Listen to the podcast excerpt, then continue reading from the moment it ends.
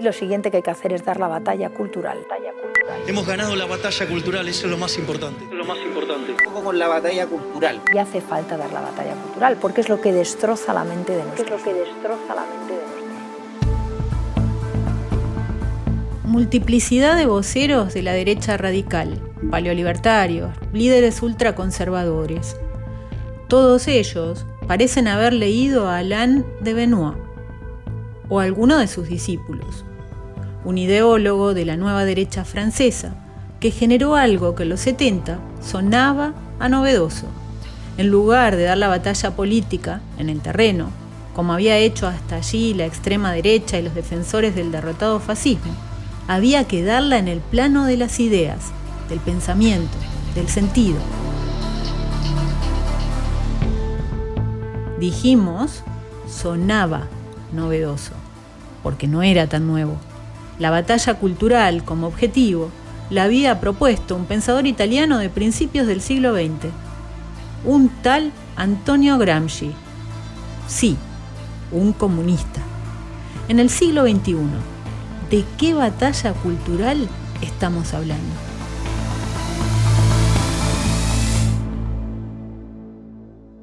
Eso está en manos del pueblo. Todo está en manos del pueblo. L'Italia è il paese che amo. En votre nom, au nom du peuple. Lo dicen con amor, con rabia, con sentimiento, sean de derechas, de izquierdas, ultraconservadores o convencidos libertarios.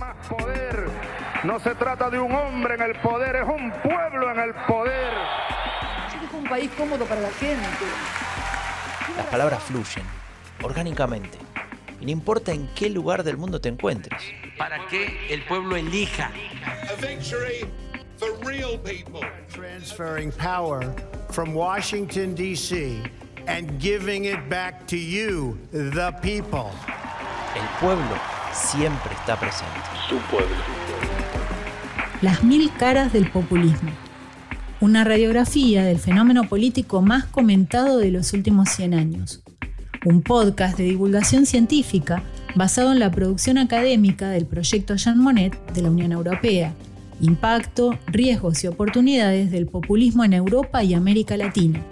Esta es una iniciativa del Centro de Estudios Europeos de la Universidad de Concepción, liderada por Paulina Astroza Suárez, con la colaboración del Albert Hirschman Democracy Center del Graduate Institute. Las mil caras del populismo. Un podcast para conocer esto de lo que tanto se habla y tan poco se entiende. Conducen Janina Welp y Franco de Ledone. Una producción de Rombo Podcast. El punto número 15 abierto aquí en Berlín para permitir el acceso de los habitantes del sector oriental hacia el occidental. Esta mañana de lunes cientos de personas están cruzando el punto fronterizo para venir a conocer este sector de la ciudad que durante tantos años les estuvo vedado.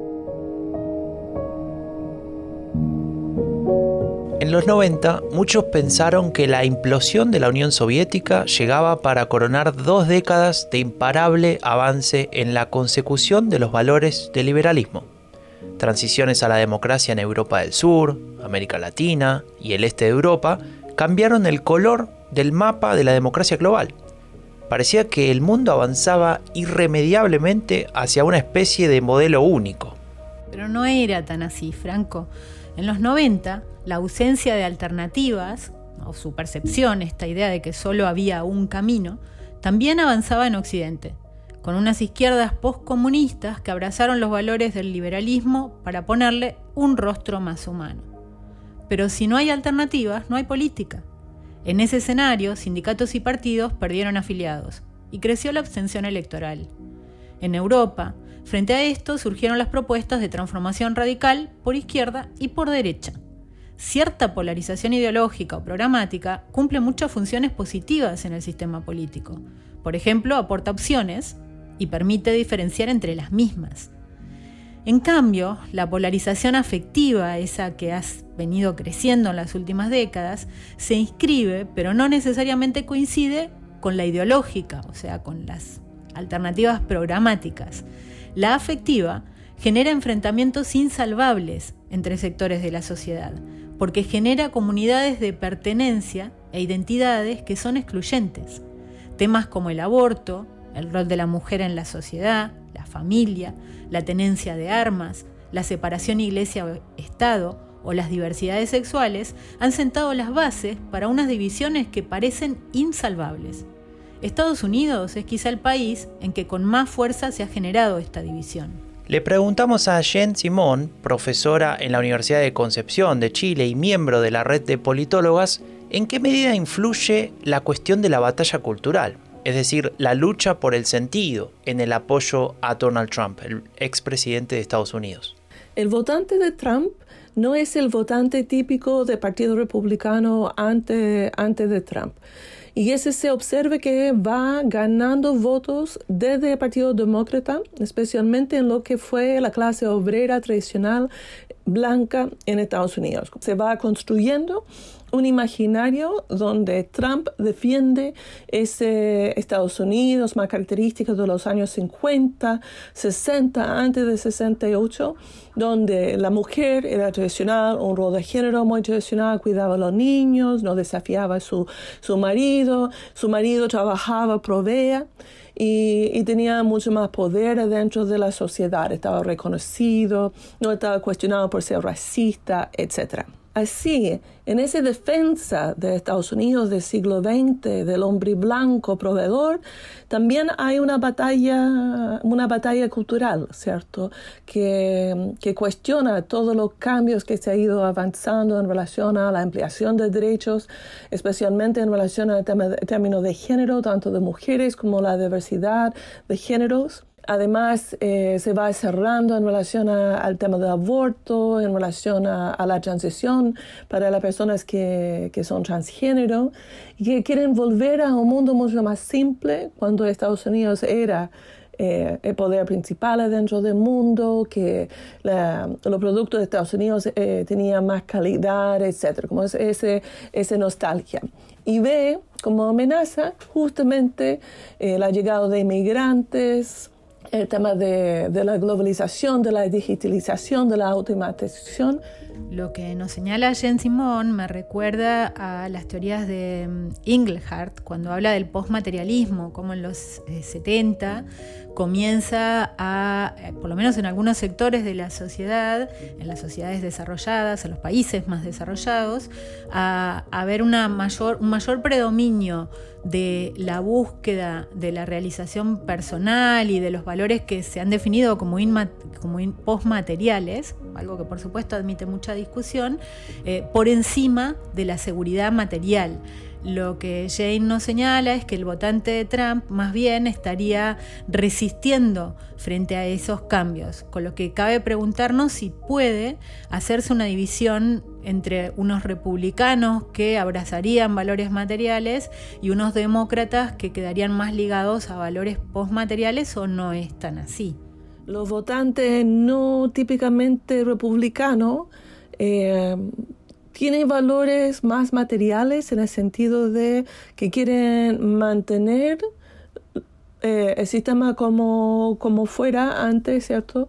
Y que rechaza a los valores más eh, postmaterialistas como medio ambiente, eh, términos de derechos culturales, etc. Al mismo tiempo, hay que pensar que el voto demócrata sí es más postmaterialista, pero no significa necesariamente que está en una mejor situación económica.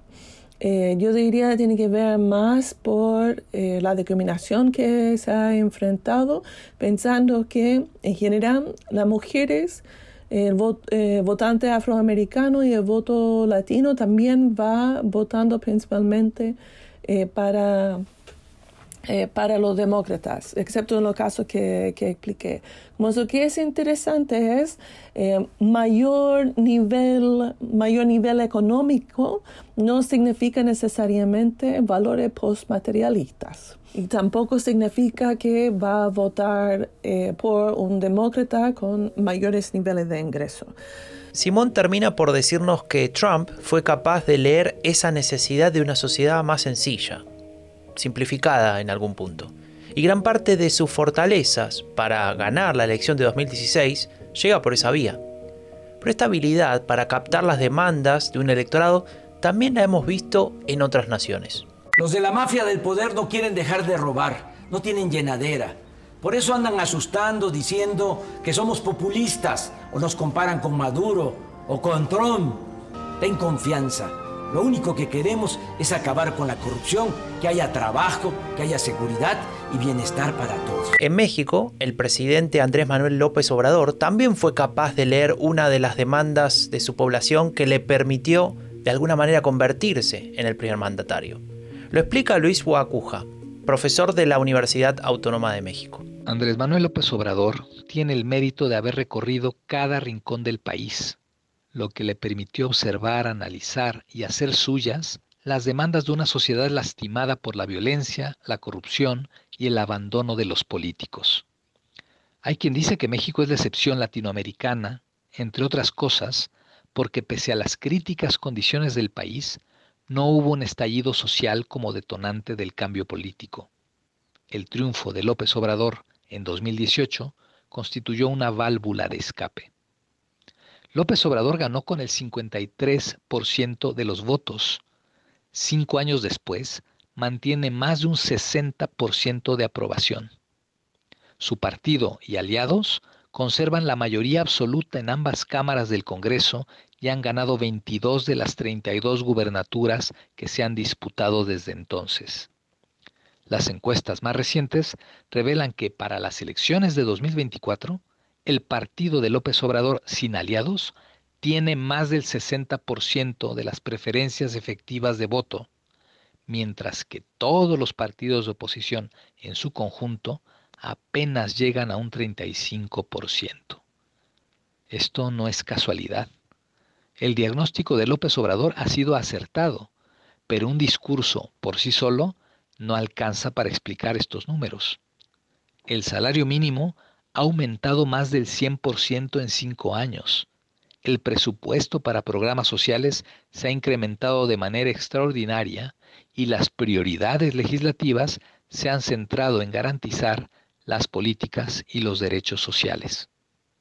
Con todo y los estragos de la pandemia, ha mejorado la distribución del ingreso, ha disminuido la pobreza laboral y ha aumentado el poder adquisitivo. Ha disminuido la deuda pública, la inversión extranjera se ha incrementado casi un 50% y la moneda mexicana tiene una fortaleza pocas veces vista el país mantiene unas finanzas públicas sanas y una economía estable.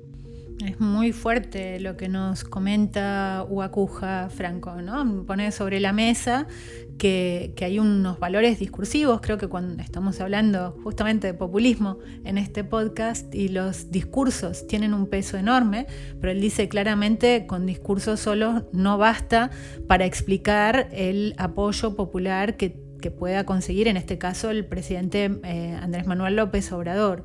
Y creo que esto es central porque a veces se piensa el populismo como puro discurso y podemos ver que hay mucho más de eso. E incluso cuando hablamos de valores materiales y postmateriales, eh, hay una fusión entre los mismos y unas reivindicaciones eh, que están ahí y que hay que atender. No digo responder linealmente, por ejemplo, cuando pensamos en la batalla cultural que señalaba Jane Timon, pero, pero sí, por lo menos hay que dar esa disputa, ¿no? ese sentimiento de exclusión que, ha avanzado en Estados Unidos.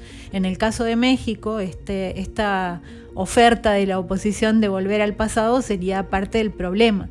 Recordemos que Guacuja decía en el primer episodio que uno de los, eh, de los aspectos más significativos en el, en el apoyo que, con el que cuenta Andrés Manuel López Obrador es que mucha gente en México siente que el actual gobierno les ha devuelto la dignidad. Eh, esto, por supuesto, también con algunos costes institucionales que se ponen sobre la mesa cuando hay intento de atacar algunas instituciones de control y contrapesos pero, pero el tema hay que analizarlo así, en esa complejidad y mucho más allá de simplificaciones. Y algo de lo que todavía no hemos hablado tiene que ver con el rol de los liderazgos en el populismo. De eso nos habla Javier Zajuria, profesor en la Universidad Queen Mary en Londres. El rol del líder, el rol del líder carismático, el líder populista es clave en el contexto latinoamericano donde el sistema político en cierta forma promueve la formación de estos líderes, el sistema presidencial en particular. Mientras que en el sistema europeo, si bien los líderes son importantes, eh, no tienen el mismo rol, al menos teóricamente no se, no se conversa sobre el populismo o no se ha conversado sobre el populismo de la noción del líder, sino de la noción de los partidos, eh, de los discursos, etcétera. Em, y en ese sentido yo creo que hay, hay un culto a la personalidad por parte de las personas en, en, la América Latina. Y ahora ha llegado el momento de cruzar el Atlántico. Dejamos México, dejamos América Latina y nos vamos directamente a Alemania. Wir werden sie jagen. Wir werden Frau Merkel oder wen auch immer jagen. Und wir werden uns unser Land und unser Volk zurückholen. La vamos a cazar. Vamos a casar a Merkel o a quien sea y vamos a recuperar nuestro país. Estamos en septiembre de 2017. Esta voz le pertenece a Alexander Gauland, ex líder de AFD, Alternativa para Alemania. Es el partido de derecha radical en aquel país. En la imagen se lo ve exacerbado, la transpiración corre por su frente, está de pie frente a una veintena de micrófonos y grita esa frase que acabamos de escuchar. Una frase que refleja sin filtros los objetivos políticos de una fuerza que apunta a profundizar la polarización afectiva y a erosionar los valores democráticos. Queda claro el posicionamiento político de Alternativa para Alemania, pero en esa elección surgen datos que podemos analizar. En ese 2017, el trasvase electoral desorientó a quienes todavía pensaban en un marco rígido que ordena a los electorados en compartimentos casi impermeables a la izquierda y a la derecha, con un pequeño grupo de indecisos fluctuantes que suelen migrar de la centro derecha a la centro izquierda y viceversa.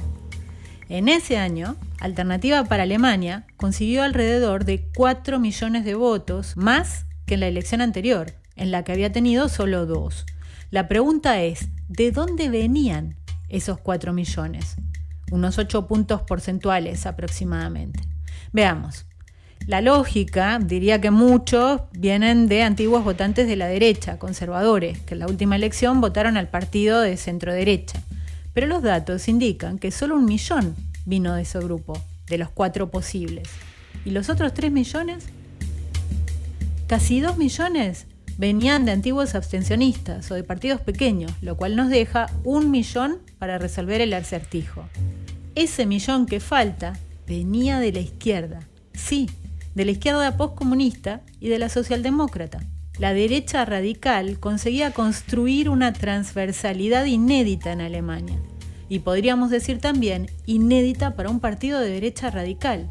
¿Será el componente populista de su discurso una variable explicativa relevante?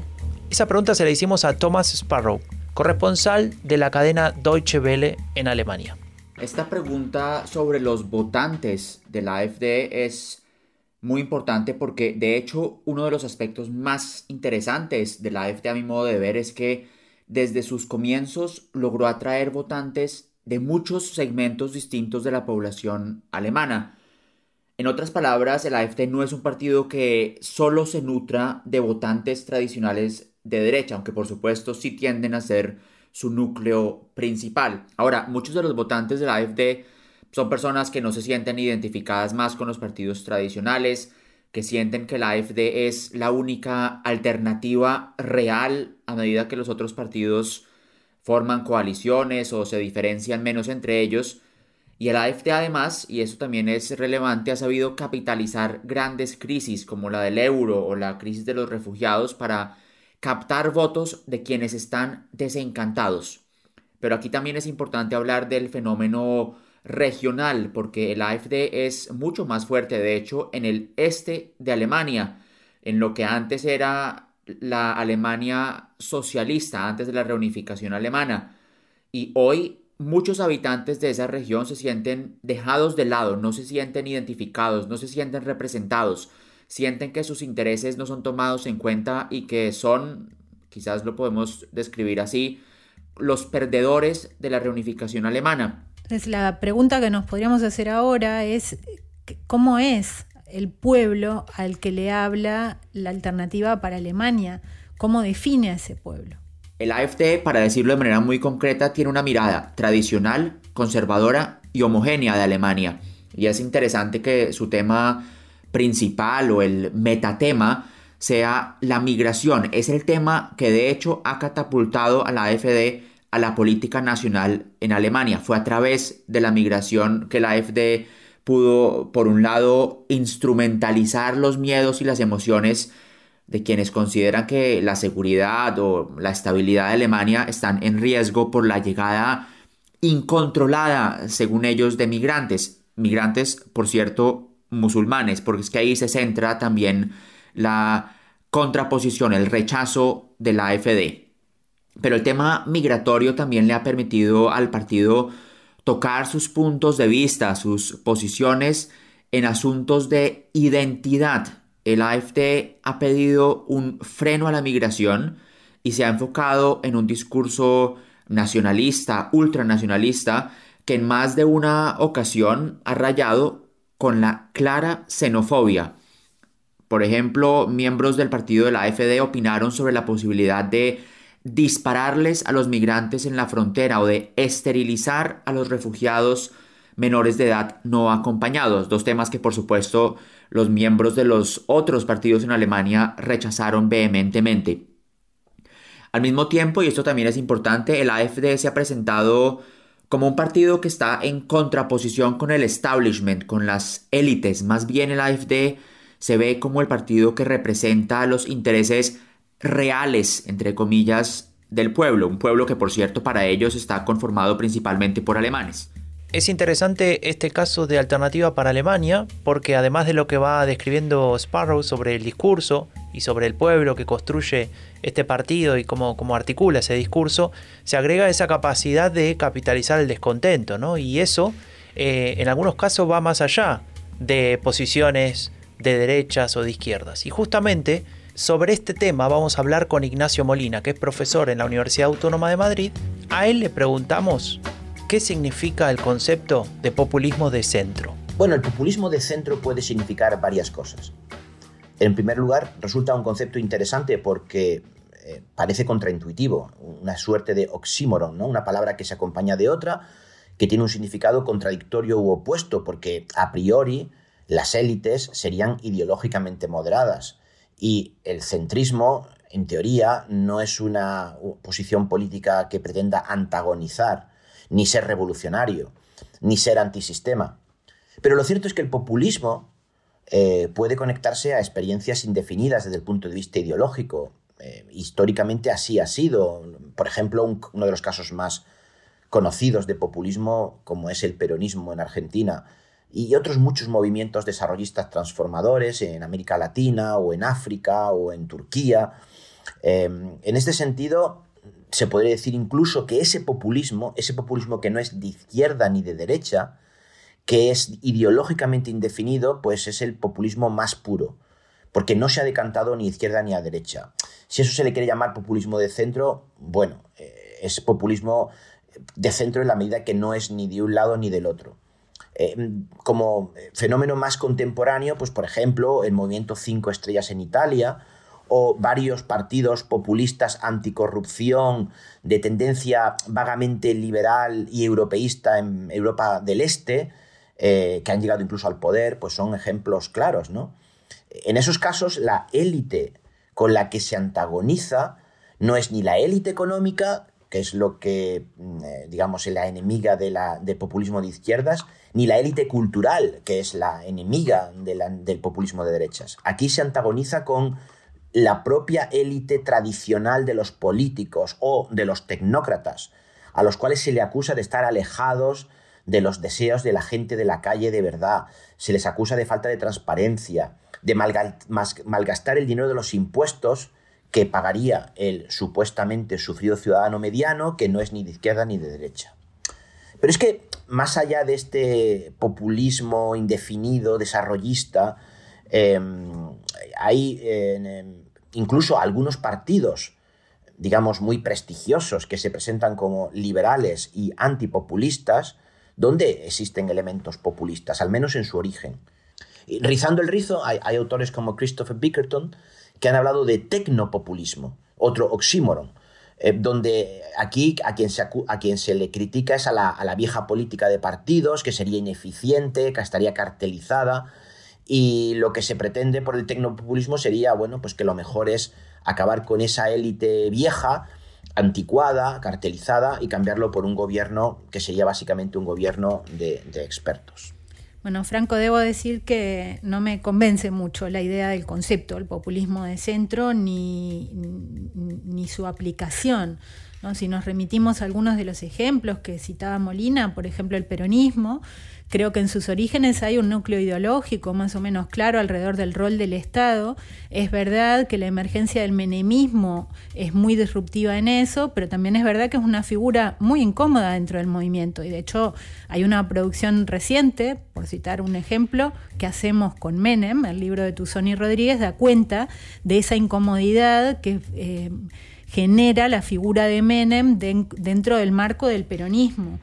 También eh, se podría cuestionar esta idea de un populismo de centro que, eh, decía Molina, cuestiona a una élite política en vez de a la élite económica, la que cuestionarían las izquierdas, por el populismo de izquierda, y la élite cultural, a la que cuestionaría el populismo de derecha. Eh, porque lo que vemos, por lo menos en la experiencia latinoamericana, pero creo que también en la europea, es que esa clase política suele estar muy cuestionada tanto por el populismo de derecha como por el de izquierda. Por otra parte, una noción de populismo puro por desprenderse de la dimensión de relación con el Estado, que como digo sería también controvertida, eh, parece cuestionable, porque ¿dónde nos queda entonces el concepto de populismo? No pasa por izquierdas o derechas, sino por esta definición del pueblo, y creo que ahí lo que hay son clivages que se superponen. Da para, para seguir evaluando la cuestión.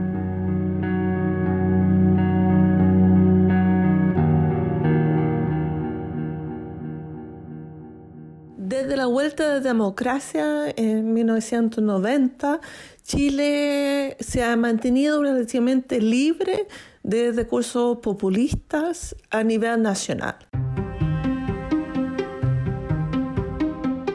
Escuchábamos nuevamente a Jane Simon, que está ocupándose del estudio de otra dimensión del populismo, una que ha sufrido de cierto nacionalismo metodológico.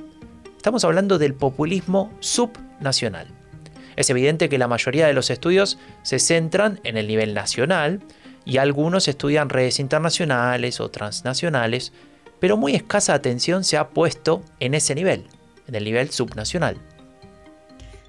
Así es, y el populismo subnacional, además de ser un campo a explorar, no puede comprenderse trasladando parámetros del análisis nacional, porque en muchas ocasiones puede entrar en disputa con este con el populismo nacional. Por lo tanto, hay que entender esta dimensión también de la política multinivel.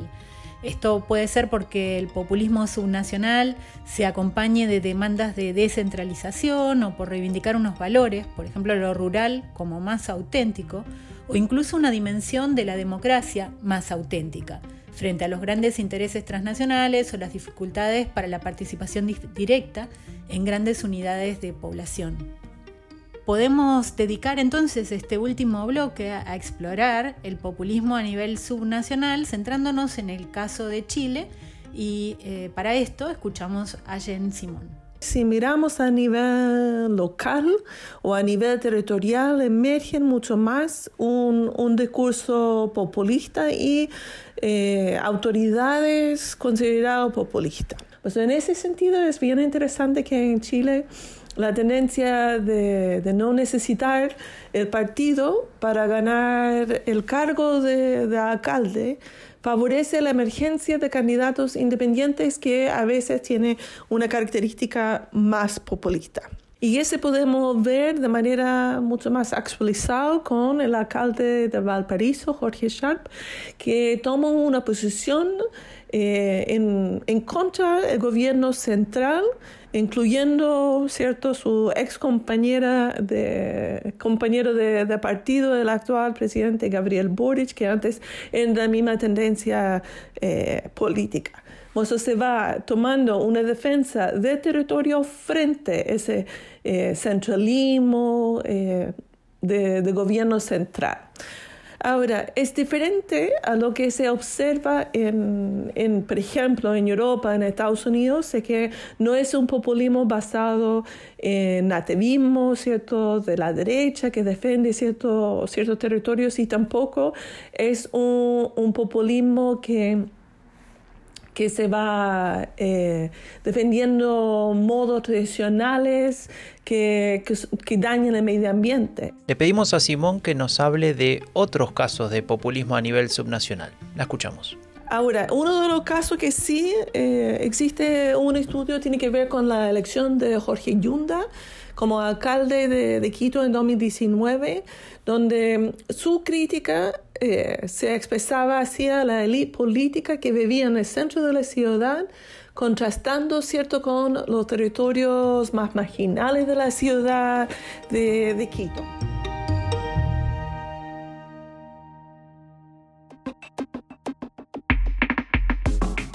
La investigación que le da vida a este podcast ha profundizado sobre varias dimensiones relativas al concepto de populismo, y varias de ellas son aspectos originales y poco explorados en la literatura sobre el tema.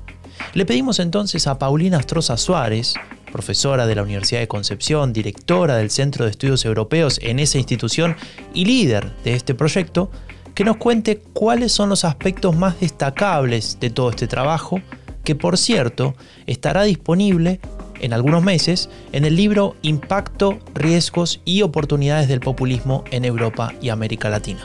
La escuchamos.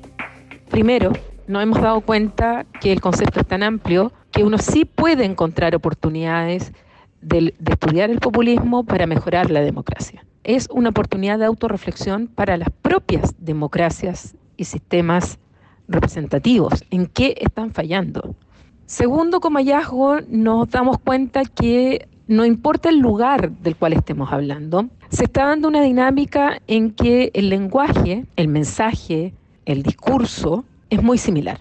Otro hallazgo es que las dimensiones, tanto hacia derecha como hacia, hacia la izquierda, está fundamentalmente arraigado con el concepto de la soberanía y la concepción de la soberanía una soberanía que eh, se está interpretando por parte de los populistas con una visión bastante de retroceso, una soberanía en que no se entiende como la expansión de derechos y como limitaciones al propio hacer del Estado para proteger al ciudadano, por todo lo contrario.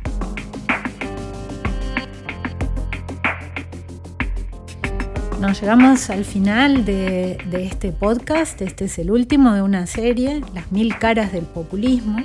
En el primero nos preguntábamos si seguimos hablando de populismo, exploramos el concepto, sus referencias históricas y efectivamente llegamos a la conclusión de que tiene sentido seguir analizándolo, aunque también tiene sentido ajustar a veces las definiciones y los marcos metodológicos para eh, elaborar y comprender este, elaborar sobre y comprender este fenómeno.